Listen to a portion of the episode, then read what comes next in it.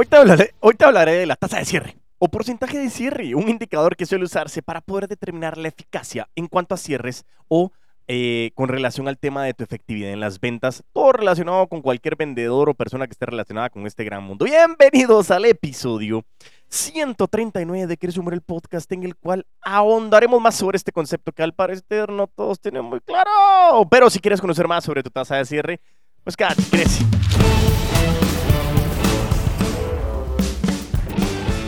Y así es, así es, empezamos este gran episodio con un concepto que está inmerso en todas las ventas. Pero, pero créeme, que no todos lo tienen claro. Y, que te quiero contar que me ha pasado varias veces en los entrenamientos que, nosotros queremos creer, y hago entre comillas, por si solo me estás escuchando, pero estoy abriendo comillas, queremos creer que sí lo sabemos, pero al ponerlo en práctica me ha pasado, o me han pasado algunas cosas, dentro de las cuales dos son las más recurrentes. Primero, el vendedor o la vendedora me dice, ay, sí, claro, yo me lo sé, así como, así ve, así ve, eh, sí, claro, yo me lo sé.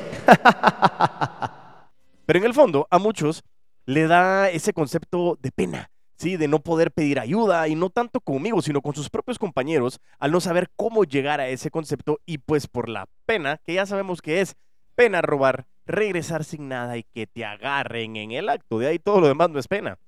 Pero por, esa pena siguen sin definirlo y sobre todo sin saber que es uno de los conceptos vitales para que realmente tú puedas mejorar en tus ventas. Y la segunda situación es, otra vez, ah, sí, claro, sí, me lo sé. Ah, sí, qué cool, qué bonito. Pero lo hacen por salir del paso, ¿sí? Y creen que lo saben, pero jamás lo usan, ni para sí mismos, ni para sí mismas, ni para saber si has mejorado o no. Y eso es algo que me he comenzado a dar cuenta. Estuvimos en un entrenamiento en el que realmente nos tomamos mucho el tiempo de ver a detalle ese concepto, a pesar de que sí utilizaban Pipedrive, el CRM, que usa el puto amo de las ventas también y tenían el dashboard de toda la parte eh, de las actualizaciones o reportes en donde te da toda la información. Y muchos de ellos no sabían cómo llegar a la tasa de cierre. Y es impresionante eso, porque realmente si no sabes tu tasa de cierre, no estás en nada. Sencillamente no sabes qué estás haciendo y estás tirando con escopeta a ver a qué le pegas. En el proceso de las ventas hemos hablado muchísimas veces de este gran concepto del cierre, ¿sí? acciones de cierre, técnicas de cierre, el gran proceso de cierre. Pero todo esto se define y se mide con tu tasa de cierre, mi tasa de cierre, que si no la sabes conseguir, mejor ni hablemos de cierres. O sea, no estás vendiendo, sencillamente estás haciendo que las cosas pues, pasen y que se lleguen a fluir, pero no estás haciendo que las cosas sucedan. Si a ti te interesa mejorar tu tasa de cierre y conocer qué elementos previos pueden influir, este episodio te va a resultar de muchísima utilidad, ¿sí? Ahí me encontré pues investigando lógicamente para poder tener más información. Mi gran amigo Bernardo Salazar escribió un artículo que nos sirve a nosotros de base para poder desarrollar este gran tema y eso es lo que quiero que desarrollemos en este episodio. Así que en este episodio yo pretendo enseñarte cómo mejorar tu tasa de cierre de ventas o bien el de tu equipo mediante consejos prácticos que puedes empezar a implementar de manera práctica, ¿sí? Y sobre todo ya eficiente, pero sobre todo siempre y cuando quieras hacerlo y lo hagas. Porque solo por pensarlo no suceden las cosas. Y aquí repito lo que he dicho N cantidad de veces. Pero solo hay dos palabras que mueven la voluntad del ser humano. Y es el yo quiero.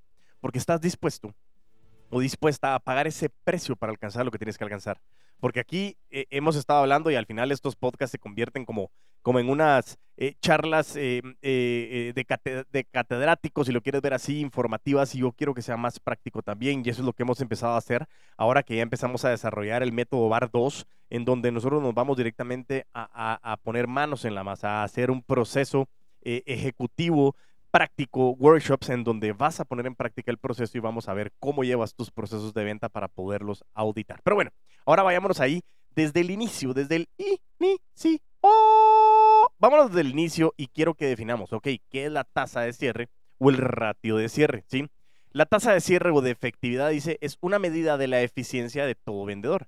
Se calcula dividiendo la cantidad de negocios cerrados dentro de la cantidad de prospectos con los que se trabajó durante un periodo establecido. Digamos que un vendedor, tú, cerraste 10 negocios de los 40 que estabas trabajando. La tasa de cierre en este ejemplo es del 25%.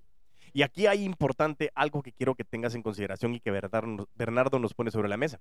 Hay algunas tasas de cierre que, también están involucradas según la industria. Y esto también viene con un estudio de HubSpot en donde logra determinar determinadas tasas de cierre eh, en los últimos años. El punto número uno dice que la tasa de cierre de la industria biotecnológica es del 15%. La tasa de cierre de la industria empresarial e industrial es del 27%. La tasa de cierre de la industria de software informático es del 22%. La tasa de cierre de industria de computadoras y electrónica es del 23%. Y la tasa de cierre de la industria financiera es del 19%. Pero, pero realmente aquí nos va a servir mucho para poder hacer un benchmark y para poder comparar cómo está tu tasa de cierre. Diego, pero es que yo tengo una tasa de cierre del 100%.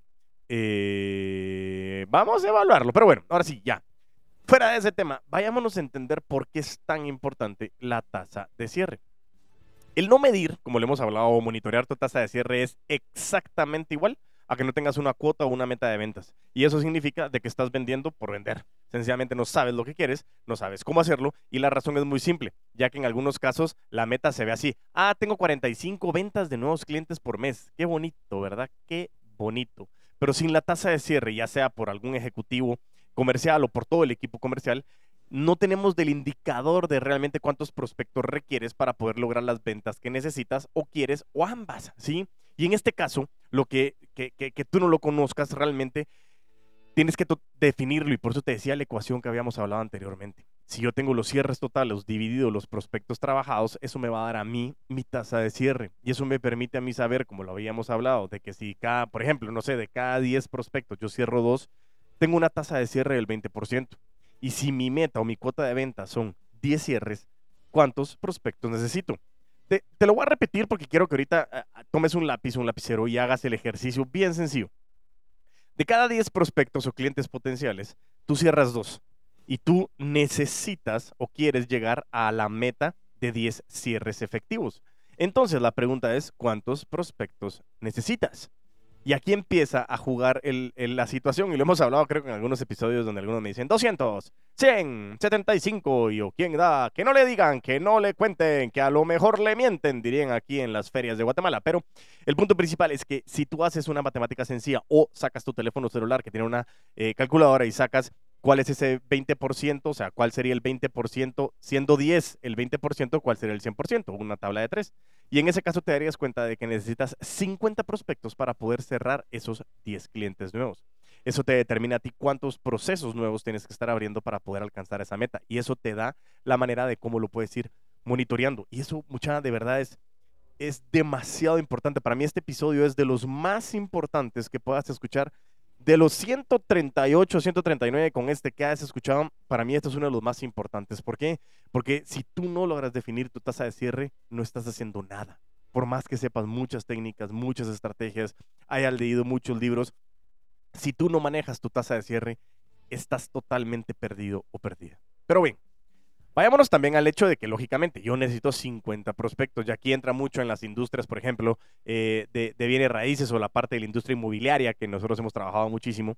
Tenemos muchos leads a través del marketing o utilizamos mucho la estrategia del marketing para que nos dé ciertos leads calificados. También pasa en la industria automotriz. Y en este caso, eh, lo que hablamos es cuál es el impacto de la tasa de cierre en marketing. Y es bien importante que lo tengamos sumamente claro. ¿Por qué? Porque muchas veces hablamos de redes sociales, de marketing digital. Y ahí también hago, pues, abro paréntesis para recordarte que, que, que de la agencia de marketing digital, eh, hoy se está desarrollando de una manera espectacular. Tiene alianzas espectaculares para desarrollo de websites, para el manejo de marketing digital, para la estrategia de redes sociales, pauta tanto en Google Ads como en redes sociales, que tú tengas una estrategia y un diseño y una inteligencia comercial bien definida, la verdad que es espectacular. Así que esto lo, amarro aquí y solo quería hacer un anuncio porque de algo tenemos que vivir. Porque tengo una alianza con ellos, lógicamente, soy partner de esta agencia de marketing digital y es importante que si tú quieres más información sobre cómo gestionar tu marketing digital, pues simplemente que te pongas en contacto conmigo a través de arroba puto amo de las ventas, tanto en TikTok o en Instagram, para que realmente yo te pueda ayudar y acompañar en ese proceso. Cierro paréntesis, pero bueno, ¿cuál es el impacto de la tasa de cierre en marketing? Si bien es cierto que la tasa de cierre, lógicamente estamos hablando de una métrica en ventas, la realidad es que tener una mala o buena tasa de cierre es crucial para las acciones que puede realizar el equipo de marketing o lo que tú estés realizando con el tema de marketing. Conocer bien lo que es tu tasa de cierre va a hacer que todo el equipo de marketing o las personas enfocadas en esta línea en específico te puedan apoyar de forma más asertiva, ¿sí? que puedan apoyarte a ti, al equipo de ventas y sobre todo que no solo sean las típicas quejas de, ala, es que marketing no me pasa buenos leads, porque es que, o sea, los leads que me pasa yo no logro cerrar, es que, que pésimo los leads. y comenzamos a echar culpas. Porque las dos áreas son parte de la competencia comercial. Ahí recuérdate, si quieres escuchar el episodio número 11, en el cual entrevistamos al chino Enríquez y hablábamos de la competencia comercial, que tenía toda la parte de inteligencia de negocios, mercadeo y ventas, que es lo que unifica toda la parte comercial. Entonces es muy, muy básico que lo tengas que tener claro, pero al final hago una mención para que puedas irte o hago llamamiento a ese episodio 11 para que lo puedas ir a escuchar. Pero bueno, sin embargo, marketing lo que necesita es saber con especificidad cuántos leads y sobre todo qué tipo de leads se necesitan para que nosotros podamos trabajar en este caso. Un ejemplo real que me tocó con este tema, estamos en una de las eh, empresas que recientemente me volví socio, eh, en conjunto con Víctor García, ustedes lo habrán escuchado porque no solo fue uno de los primeros que fue creyendo en el puto amo de las ventas, sino que realmente hemos ido desarrollando cosas interesantísimas y la empresa se llama Asiste Corporación Tecnológica. Es una empresa que se dedica a tercerizar servicios de tecnología en las empresas. Es decir, que un encargado de IT o de TI, que es tercerizado, te va a ayudar a resolver todo lo que necesitas relacionado con tecnología en tu empresa.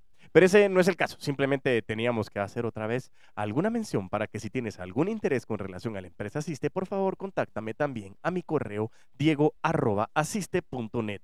Asiste es con Y. Muchas gracias. Bueno, cerrando de nuevo estos grandísimos anuncios, el punto que teníamos en discusión eh, con algunos amigos era que cuando estábamos trabajando los leads eh, para esta empresa, una de las personas eh, que, estaba trabajando en marketing, yo les comencé a decir, miren, necesitamos mejorar, que estamos trabajando, que la parte de los leads no me está generando. Inmediatamente alguien me responde, pero es que hemos tenido 49 leads por esta campaña a solo X cantidad de centavos por cada leads, entonces por cada, toda, comenzó a hablar, eso no es culpa de marketing, sino la comunicación, que no importa, comienzan a hablar un montón de cosas. Pero claro, la matemática hacía sentido porque tenías 49 leads y ya sabías cuánto habías invertido en la pauta, entonces sabías más o menos cuánto te costaba cada lead. Eso también es importante en la métrica para saber cuánto tienes que invertir por cada lead que tú estás recibiendo. Pero los leads no eran calificados, no por culpa de marketing, sino por la comunicación que todos deberíamos de haber tenido. Por dos grandes factores, no se tenía claro qué se buscaba y no se tenía claro cuántos leads se estaban buscando. Pero eso lo pudimos resolver con el fin de poder tener bien claro cuál es nuestra meta y con eso poder definir con nuestra tasa de cierre cuántos leads necesitaba. Pero bueno, ya basta de tanta historia. Así que sin más nos vamos con, con, con ya, vamos a entrar a lo que es el episodio porque hoy te quiero hablar cinco consejos para que tú puedas mejorar la tasa de cierre. Y a través de todo este palabrerío, historia de lo que hemos venido hablando, estos cinco conceptos nos van a dar a nosotros una gran línea para poder desarrollar mejoras en nuestra tasa de cierre y que la puedas ir implementando de una manera específica y tangible para que realmente tú comiences a manejar esto y te conviertas y de verdad te hagas valer como un puto amo, una puta ama de las ventas. ¿Estamos de acuerdo? Así que bueno, sin más, vámonos a estos cinco consejos que también Bernardo nos comenta y que lo vamos a ir incluyendo para que tú lo puedas ir aterrizando. Vámonos con el consejo número uno. La alineación de marketing y ventas. Ya lo hablamos anteriormente con la historia de la empresa Asiste, pero eh, el equipo de marketing y ventas es, es, básico. Tienen que trabajar de forma alineada para lograr que sus esfuerzos no vayan a ser así como que mermados o disminuidos. Y no me importa quién sea el responsable. Al final es parte de la competencia comercial. La realidad es que trabajar de forma separada hoy entre marketing y ventas es, erosiona relaciones, genera mucha fricción y realmente eh, eh, resulta muchas veces en cambios en cada equipo. Y el hecho de que no se puedan llevar marketing y ventas es una gran estupidez. ¿Por qué? Porque no necesitamos. El fin del marketing es vender y las ventas es que esos leads se conviertan en ventas reales para que las empresas puedan ir creciendo y generar mayor rentabilidad. Pero aquí tienes datos importantes que nos deja Bernardo también en su artículo. Dice que según el sondeo de Marketo, el 50% de los leads adquiridos por el área de marketing es ignorado por el área de ventas. Ojo, el 50% de los leads adquiridos por el área de marketing son ignorados por el área de ventas. Y dice que por otra parte, en una encuesta de Capost, muestra que el 65% de los representantes de ventas no encuentra el contenido que necesita enviar a potenciales clientes en el momento que lo requieren. Lo mejor es que si tu equipo está alineado, vas a poder incrementar tus ventas hasta un 200%, según datos de los creadores del inbound marketing que son HubSpot. Pero bueno, ahora vayamos a ver realmente cómo podemos ir alineando a estos equipos. Uno, Lógicamente tenemos que establecer las reglas del juego. ¿Para qué estamos haciendo lo que estamos haciendo? ¿Qué es lo que estamos beneficiando? ¿Qué beneficios está generando la gente que nos está comprando? Tenemos que ambos conocer el proceso comercial. No te imaginas, cuando hablo de los entrenamientos y lo que me pasa con la tasa de cierre, cuando yo trato de definir el proceso de ventas, no lo logran definir, no lo logran hacer. Y eso me parece a mí nefasto. Realmente es doloroso el ir entendiendo este concepto y lo, lo que realmente va marcando es que no existe una relación directa en que no podemos tener un proceso claro. ¿Por qué? Porque cada quien vende como quiere. Tres, tenemos que aumentar la calidad de los prospectos. No solo es tener muchísimos prospectos. Y ojo, aquí traigo otra vez a colación a la industria inmobiliaria. Me tocaba con otra de las empresas que acompañaba y me decía, nosotros tenemos 800 leads al mes. El 80% no me sirve. Eso significa que alrededor de 640, si no estoy mal en la matemática, 640 leads no me sirven de nada. Ahora imagínate, 640 leads, multiplícalo por, no sé, 5 minutos que le puedas invertir a cada, a cada lead para poderle enviar información o contactarlo. Es demasiado tiempo. Necesitas aumentar la calidad, no solo la cantidad. Y ambos, tanto marketing como ventas, tienen que tener acceso a los prospectos. Cuando hablamos de establecer las reglas del juego, dice que para establecer las reglas del juego, no solo es que reunamos a los equipos, tenemos que reunir a los equipos, tenemos que acordar el objetivo de lo que se va a conseguir en ingresos y se tiene que firmar un acuerdo en el que explique a lo que cada uno se compromete. Es importante que, lógicamente, en este caso, nosotros tengamos reuniones periódicas, ¿sí? En donde se puedan revisar los objetivos y se pueda determinar si ambas partes cumplen con la parte de su acuerdo. Adicional a estas reuniones que se deben de tener, yo diría que por lo menos semanalmente es importante que los equipos, tanto de marketing como ventas, tengan una comunicación constante. ¿Por qué? Porque puede ser por alguna herramienta tipo Slack, tipo Monday, eh, donde tú quieras o por tu CRM, en donde tú puedas estar viendo cómo está caminando el proceso semanal de los eh, ejercicios que nos está compartiendo cada uno de los clientes. ¿Sí? Entonces, muy importante que las reglas del juego estén bien claras y que sepamos cuál es el campo de juego que todos estamos ejecutando.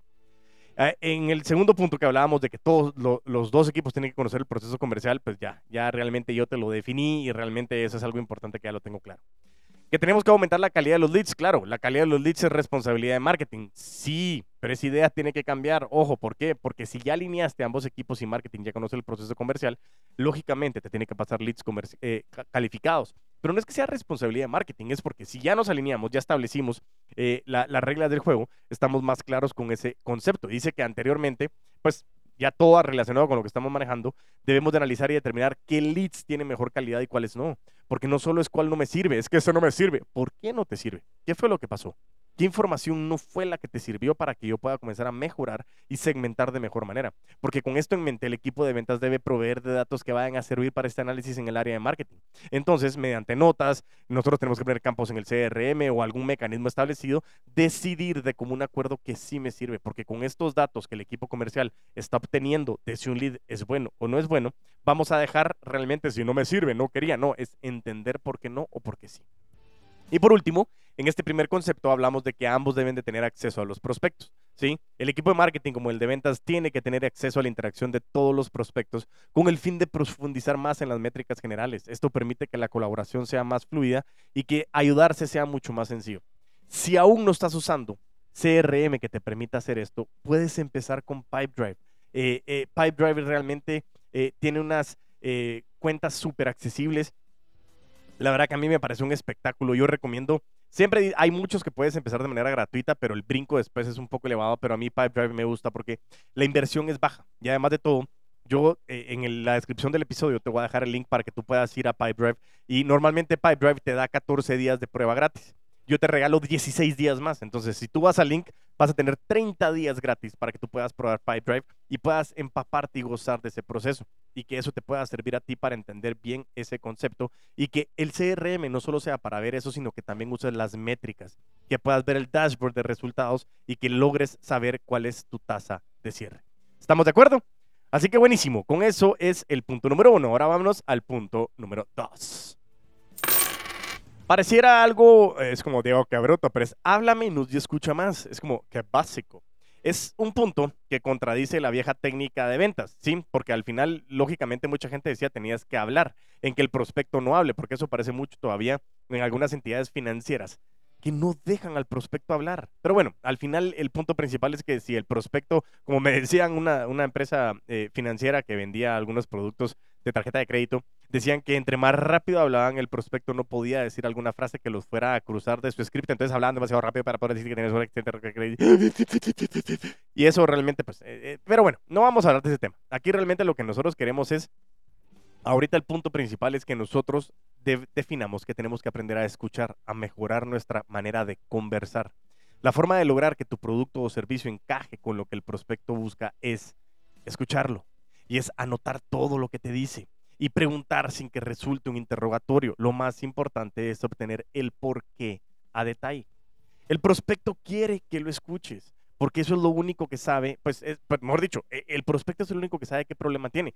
No sabe cuál es el problema, pero sí sabe qué es lo que le está doliendo y qué le gustaría lograr con lo que tú lo puedes ayudar, lo que le ha sucedido o alguna información que tú como vendedor puedes utilizarla y que te puede ser muy útil para que tu producto o servicio le haga sentido al prospecto.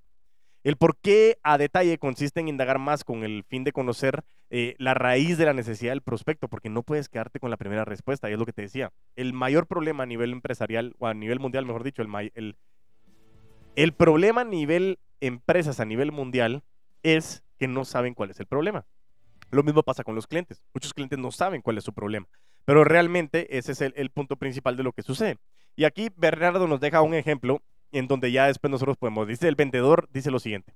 Prospecto, me comentas entonces que quieres un CRM. Así es, me encuentro evaluando un par y te encontré a ti, igual que ofreces un CRM. Excelente prospecto. Para saber si el CRM que ofrecemos te será de gran ayuda, es importante conocer un poco sobre tu empresa. Entonces dime, ¿por qué quieren usar un CRM? Actualmente usamos un Excel y hemos escuchado que debemos de usar un CRM. Si te quedas en este nivel, lo que va a suceder es que el punto de valor que tienes tu producto o servicio será bajo supuestos, sí, porque vamos a ir conociendo un poquito más al prospecto y es donde nosotros tenemos que llegar a ahondar más en preguntas, pero haciendo un punto de conversación.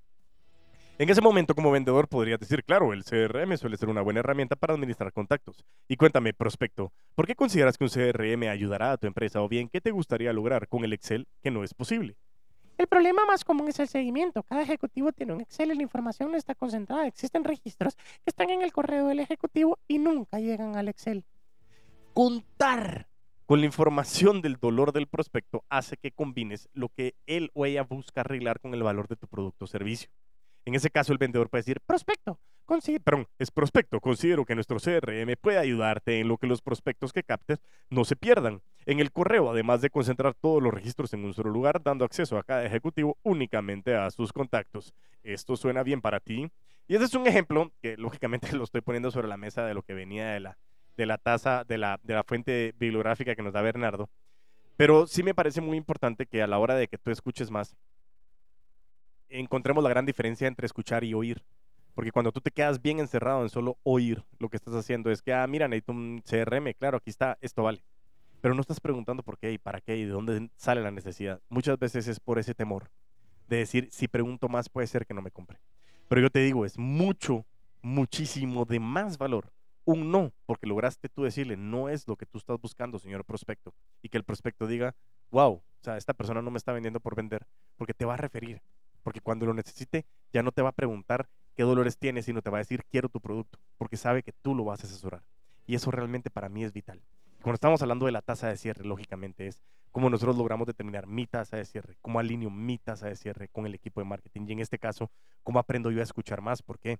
Porque me están pasando leads, me están pasando leads más calificados, pero también yo tengo que, como decía Zig Ziglar, el proceso de calificación de prospectos es durante todo el proceso, hasta después del cierre y siempre vamos a estar calificando. Por eso es que hablar menos y escuchar más es vital en este proceso de ventas para que tú tengas bien claro cómo ir alineando esa tasa de cierre con lo que te están generando de los leads. ¿Estamos claros? Así que por eso te lo dejo aquí sobre la mesa. Recuerda, no pierdas de vista que quien debe hablar más es el prospecto, pero con sentido. También otro punto importantísimo es que debes de buscar afirmaciones para poder avanzar, porque la idea puede ser, o tu idea puede ser la mejor y realmente tú sabes que es tu producto o servicio es lo que el cliente está requiriendo, pero al final, en última instancia, tú como vendedor necesitas que la idea esté bien aterrizada en la mente del prospecto y que sea de útil ese acuerdo con lo que está buscando, ¿sí? Entonces, al confirmar, puede que te diga que sí o que tenga dudas. Si es el último caso, en lugar de avanzar, resuelve las dudas. Escucha, anota, escucha, anota, escucha, anota. Y aquí vuelvo a poner sobre la mesa.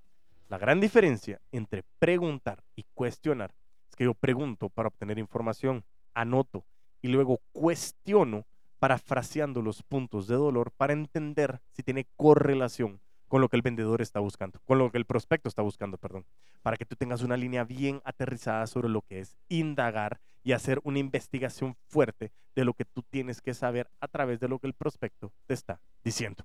Así que llevamos dos puntos o dos consejos bien importantes. El primero es alinear al equipo de marketing con el de ventas y el punto número dos es escucha más y habla menos. Vámonos al punto número tres. Consejo número tres. Usa el contenido para educar al prospecto. ¿sí? En la actualidad tenemos acceso a muchísima información, hay demasiada información, y aunque en ocasiones esta información no siempre está completa, o bien a veces falta algún contexto en específico, Aquí es donde tú, como vendedor, como puto amo, puta ama de las ventas, tienes que usar el contenido de lo que tiene tu empresa, tu proyecto, tu idea o lo que tú tienes en el sitio web para que el prospecto tenga la información completa con el contexto correcto. Y eso es muy importante, porque a veces, como hablábamos anteriormente, el prospecto puede llegar a necesitar lo que tú estás buscando y realmente es lo que tú le puedes solucionar ese gran problema que tiene. Pero el punto principal es que a la hora de que tú no logras darle el contexto, él no toma o no te compra la idea de que realmente es lo que necesita. Cuando tú estás trabajando un prospecto, por lo general el, prospecto ya va a tener cierta información y típicamente te va a hacer preguntas para evaluar si está con la empresa correcta. ¿sí? Tu trabajo es escucharlo y escuchamos para poder entender y entendemos para poder realmente saber cuál es el origen de esas preguntas. Si la respuesta o tú tienes la respuesta inmediata, se la puedes proporcionar sin mayor explicación pero deja que terminen de hablar. Regresemos al punto anterior. Habla menos, escucha más. Y en todo caso, ya es mejor que puedas ir detallando con ejemplos y casos prácticos que puedan reforzar la respuesta que tú le puedas estar dando. ¿sí? Responder a detalle o no depende de la etapa del proceso de la venta en el cual estés. ¿Por qué? Porque depende cómo el prospecto esté en ese momento y es una madurez de tu proceso de venta. Si está en una primera etapa, es mejor enviarle información que le ayude a comprender más sobre el problema que tiene y en caso de que aplique cómo tu producto o servicio va a resolverlo. Y aquí es donde la alineación de marketing y ventas hace que todo esto sea súper fluido, ¿sí? La razón es que los prospectos le brindan al vendedor muchas preguntas, mismas que deberían de ser respondidas en tus redes sociales o en tu website. Y eso es generar contenido de valor. Y aquí hago una aclaración. Google, eh, Bing, todos los, los eh, buscadores, al final lo que hacen es indexar información los buscadores lo que hacen es premiar a, las páginas web que tienen las preguntas ideales que los buscadores o las personas que están buscando tienen en específico. Es decir, si yo estoy buscando cuál es el mejor CRM para ventas y Pipedrive tiene en su página el mejor CRM para ventas o tiene la misma pregunta, lo que hace la indexación es decir, esta pregunta la tiene este website, eso le puede ser muy interesante a la persona que lo está buscando, le voy a dar prioridad. Exactamente lo mismo pasa en el proceso de la venta. Si el prospecto encuentra esa información y logra poner una pregunta en donde alguien más ya la hizo, donde tu website está saliendo indexado de primera, eh, primera parte en, el buscador, por ejemplo, Google o Bing, eh, y que tú realmente puedas tener esa información, ahí comienzas a hacer de que la gente dice, ya alguien más tuvo este problema, ese problema es el que tengo yo, no estoy solo y estas personas están ayudando a las personas. Y eso me hace a mí sentir como una tranquilidad rotunda porque realmente no me siento solo y eso me da a mí una mayor certeza de lo que quiero hacer. Por eso es que es muy importante la alineación entre marketing y ventas, ¿sí? Tener la mayoría o bien todas las preguntas respondidas de forma honesta, completa y en el contexto correcto, el contexto correcto es muy importante, va a hacer que el prospecto tenga todo para tomar una decisión de compra informada. ¿Por qué? Porque hoy los prospectos están tomando decisiones informadas, ya no la toman al azar. Además, tu empresa, mediante los vendedores y el equipo de marketing, va a cerrar clientes que no se van a llevar sorpresas después. El trabajo al final consiste en ventas, lógicamente anota todas las preguntas, dudas e inquietudes de los prospectos, ¿sí? Luego viene la empresa, marketing y ventas, sí, lógicamente, responden de forma detallada todo y publican en el sitio web mediante entradas de blog, videos y podcast. Y ventas usa el contenido creado según la etapa para que el prospecto sepa si encaja o no con tu producto o servicio. Y eso hace muchísimo más fácil todo el proceso. ¿Por qué? Porque otra vez regresamos, iniciamos. Mi tasa de cierre, ¿cuál es mi tasa de cierre? ¿Cuántos prospectos necesito? ¿Qué tipo de prospectos necesito? ¿Cómo yo le paso esa información a marketing para que marketing me pueda pasar esa información a mí con leads calificados? Yo tengo un lead calificado y tengo que tener información de calidad para poder responderle al cliente que esa información es la que realmente está buscando para que yo pueda ayudarlo y resolver ese punto de dolor. Entonces, al final es alineo al equipo de marketing y ventas escucho más y hablo menos, anotando muchísimo. Y sobre todo lo que hago en este punto número 3, lo que nosotros estamos definiendo es usar el contenido para que nosotros podamos educar al prospecto de una manera informada y que tome decisiones fundamentadas. Uy, qué buen episodio. Ha sido un episodio un poquito más largo. La verdad que... ah, aquí hacemos una pequeña pausa. Estira los brazos, baja los brazos, abre los brazos, estira los dedos, suelta el lapicero. Ah, Ya solo nos faltan dos puntos más, pero es un episodio muy importante que realmente pretendo que tú no, no, no dejes de escuchar y que sigas aquí, por favor, porque nos faltan dos puntos importantes que son consejos que nos van a ayudar a que nuestra tasa de cierre sea lo más efectiva posible y que realmente nos dé mucha información matemática para que nosotros sepamos a quién tenemos que ir a buscar. Punto número cuatro consejo número cuatro. Lo hemos hablado muchísimo, pero seguimiento, seguimiento y más seguimiento. Dice que en muchísimos casos el prospecto va a iniciar un proceso donde se toma el tiempo y no existen prisas. ¿sí? Envía algún correo, eh, no sé, a todos los que pueden aplicar y vas a esperar. ¿sí? En este punto, el 60% no responde de forma inmediata a una solicitud de información. Es cierto, yo sé que no todos los formularios requieren respuesta del equipo comercial, pero si el equipo de marketing conoce bien claro cuál es el proceso de ventas como resultado de la alineación que hablamos en el punto número uno, el equipo comercial conoce qué formularios consideran al prospecto como prospecto potencial a cliente, cómo lo puedes llevar de prospecto potencial a cliente. Hablo de la página de contacto con opciones que ya las tengas bien claras, delimitadas, páginas para demostraciones, páginas de precios, toda la parte de pricing, páginas de solicitud de cotizaciones o quotes, entre otras, ¿sí? Los formularios en las páginas clave deben de ser respondidos con una mayor prioridad, esto sin dejar al resto, sin atender. Pero ahora bien, ¿cómo le damos seguimiento o qué tan seguido le podemos dar seguimiento? Como le hemos hablado, no es que hay una fórmula que nos diga con qué frecuencia debemos de insistir un prospecto, ya que, ya mostró interés en algún momento dado. Lo que sí es un hecho es que para poder dar seguimiento, debes de usar la creatividad y probar cosas nuevas. Y eso lo hablamos mucho en, la, en el método BAR, en la certificación del método BAR de vendedores de alto rendimiento, en donde hablamos de que Hotspot, eh, Pipedrive, muchas empresas están diciendo de que por lo menos para cerrar un cliente se tarda de 3, 5 hasta 9 contactos para que realmente el cliente, pueda, el cliente pueda comenzar a tener más interés o en su momento convertirse de un prospecto potencial a un cliente. ¿Qué es lo que pasa? Muchos vendedores al segundo intento o al tercero, si mucho, ya no dan seguimiento. ¿Por qué? Porque el cliente no quiere. Es más, lo voy a poner así. Es que el cliente no quiere comprar. No hay dinero. El mercado está complicado. Y todo eso es mentira. Sí, al final lo que tenemos que definir es quién quiere, porque cuando tú estás buscando algo, estás dispuesto, dispuesta a sacrificarlo. No solo es el yo quiero, sino cuando eres un cliente muchas veces tú inviertes más para poder obtener un punto que va a solucionar ese punto de dolor o a incrementar el placer. ¿sí? Lo que tienes que hacer es enviar eh, algún correo o una llamada. Y yo lo que digo es, muchas veces no es que tengas que tenerlo, sino tienes que tener bien claro cuánto dura tu proceso, cuál es el proceso. En Fanatical Prospecting, el libro de Jeff Blunt, nos habla de que hay prospectos que requieren 20 seguimientos, hay, hay prospectos que requieren 3 seguimientos, ¿sí? Entonces, depende cómo lo quieras ir haciendo. El punto principal es que en cada comunicación tú tengas algo de creatividad, que no solo es, hola, ¿cómo estás? Estaba viendo si quería, si había visto la propuesta. No, ah, te hablo la otra semana. Eso no genera valor. El seguimiento es ese follow-up, es como voy nutriendo a los leads. Encontré un artículo, eh, encontré esta información, las tendencias, te estoy mandando un, video, eh, me recordé de ti por esto que me mencionaste en la primera reunión. No sé, utilizas siempre mucho el humor. Eso es muy importante en el sentido de decir, mira, yo sé que no hemos tenido una respuesta, he visto que has abierto mis correos, porque lógicamente tenemos la trazabilidad a través del CRM, pero el punto principal es que nosotros tenemos que ir agendando seguimientos, cumpliendo esas agendas de seguimientos y que cada seguimiento tenga un valor que le puedas entregar al prospecto. Y en su momento, si el prospecto ya no quiere, saber en ese momento dejar al prospecto o si ya no, ya no tiene respuesta, poder dejar, dejarle sobre la mesa de que tu proceso necesita comunicación y que si no lo obtienes, vas a dar de baja ese proceso en el CRM.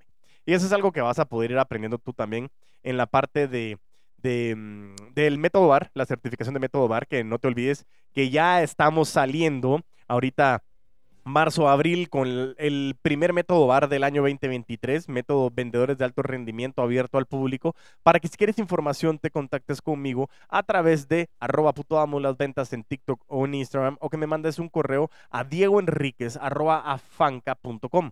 Diego Enríquez con Z arroba afanca.com. Eso es muy importante. Pero bueno, continuando el tema de los seguimientos, es, es, es vital de que tú en este caso sepas realmente cómo tener la información en tu CRM, dar seguimiento a la información, tener ese terreno en común, hacer menciones sobre esto, deportes, hijos, entre otras cosas que a ti te puedan ir sirviendo para poder hacer un contacto de valor y que eso te genere mayor conexión con lo que estás buscando. Por eso mismo es vital ese contexto del seguimiento y el seguimiento va a incrementar tu tasa de cierre. Pero si tú no tienes definida tu tasa de cierre, cuántos prospectos necesitas, cuántos seguimientos más o menos tienes en un proceso determinado de tu proceso de ventas, no lo vas a poder hacer todo tiene que ser medible, smart, específico, medible, alcanzable, relevante y con un tiempo determinado. Y por último, pero no menos importante, consejo número 5. Para que tú puedas incrementar tu tasa de cierre, necesitamos hacer juego de roles de manera frecuente, ¿sí? Jugar al roleplay es fundamental para el equipo de ventas, tantas veces como creas que sea posible. Aunque solo tú te encargues de las ventas, puedes pedir a alguien de la empresa que te ayude en esta tarea que es trascendental en la mejora. ¿En qué consiste el roleplay? Muy simple. Se requieren dos o tres personas, una que toma el papel de vendedor y otra de prospecto, y lógicamente el tercero muchas veces es un observador. Es muy sencillo. Así que veamos la importancia y los puntos para que el juego de roles sea efectivo. Las reglas es, uno, tómate el papel exageradamente en serio, tanto si es el tuyo como vendedor como si te toca el papel de prospecto o observador. Para el papel de prospecto toma casos donde toda la información necesaria esté simulada en un documento. Nombre del prospecto, puesto, desafío, presupuesto y todo lo necesario. Usa objeciones que te hayan pasado en la vida real. Destina un tiempo a la semana para realizar varios juegos de roles y es mejor que te quedes sin palabras o no sepas cómo brincar en un juego simulado a que te pase en la vida real. Así que entre más practiques, mucho mejor será. Debes hacer el juego de roles o el roleplay tal como pasaría con un prospecto. Si tienes diferentes tipos de reuniones, practica todas puede que te sea más fácil iniciar una reunión, pero se te complica a veces mucho el avanzar, entonces aprovecha y comparte donde te resulta más fácil. El hecho de que como equipo de ventas realicemos muchísimo roleplay suena como básico, pero es muy importante y eso va a ayudar a encontrar la mejor manera de superar objeciones y lograr cierres. También te va a ayudar a comprender qué debes hacer en cada etapa y con la práctica mejorar tus habilidades. El juego de roles va a ser muy útil para mejorar, así que agenda un día y una hora en tu calendario y evita saltártelo, cúmplelo. Es tan importante como cada reunión de cierres que tienes día a día, te lo prometo. Entonces, en resumidas cuentas, vimos cinco puntos. El punto número uno, alinea al equipo de marketing y ventas. El punto número dos, habla menos y escucha más. El punto número tres, eh, usa el contenido para educar al prospecto. El punto número cuatro, seguimiento, seguimiento y más seguimiento. Y el punto número cinco, realiza roleplay de manera frecuente. Episodiazo. Episodiazo, un poquito más del tiempo lo normal, pero realmente eh, el punto principal es que hay muchísimos consejos, muchísimas herramientas, muchísima información que puede fortalecer tu proceso de ventas. Realmente el uso de videos, eh, el que puedas ir a escuchar otros eh, episodios del podcast, todo puede impulsar tu tasa de cierre. Pero aquí lo importante es que puedas definir de forma correcta cuál es tu cuota de ventas o la meta de tu empresa. Yo, gracias a Dios, y estoy mucha, muy agradecido, tengo mucha gratitud de poder capacitar o entrenar a muchísimos equipos comerciales. Y uno de los primeros temas es entender el origen de la meta de ventas o cuota de ventas y los esfuerzos con los que se cuenta con el equipo comercial para lograr esa meta el fijar metas de forma correcta, correcta, correcta, Ishe, correcta, de verdad que va a evitar que te desgastes en cualquier nivel y va a ayudar a que haya una colaboración, una cooperación, una competitividad de forma más abierta a los integrantes, tanto de marketing como de ventas. Y otro elemento crucial, te lo juro, CRM, Pipedrive, ve al link, úsalo, pruébalo. Yo tengo una vida pre-CRM y post-CRM las herramientas tecnológicas es muy importante que tenga acceso el equipo comercial.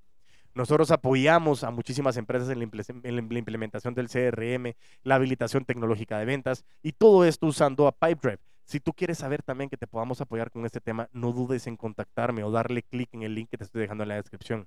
Y de igual manera, si en su momento tú sabes de alguien, tú o tu equipo quiere entrenamiento capacitación, nosotros te podemos ayudar a que tus equipos a que logren ese éxito en las estrategias tanto de ventas como de marketing. ¿Hay alguna recomendación que nos quieras enviar para este tema? Envíame un mensaje a nuestras redes sociales, ¿sí? Recuerda, las redes sociales como YouTube, LinkedIn o Facebook, como Crece Hombre el Podcast, eres el puto amo de las ventas, y en TikTok e Instagram como arroba puto amo de las ventas. Episodiazo, episodiazo y muy importante, tu tasa de cierre y, como me gusta cerrar, Mientras tanto, nos volvemos a escuchar y a ver, a vender con todos los poderes.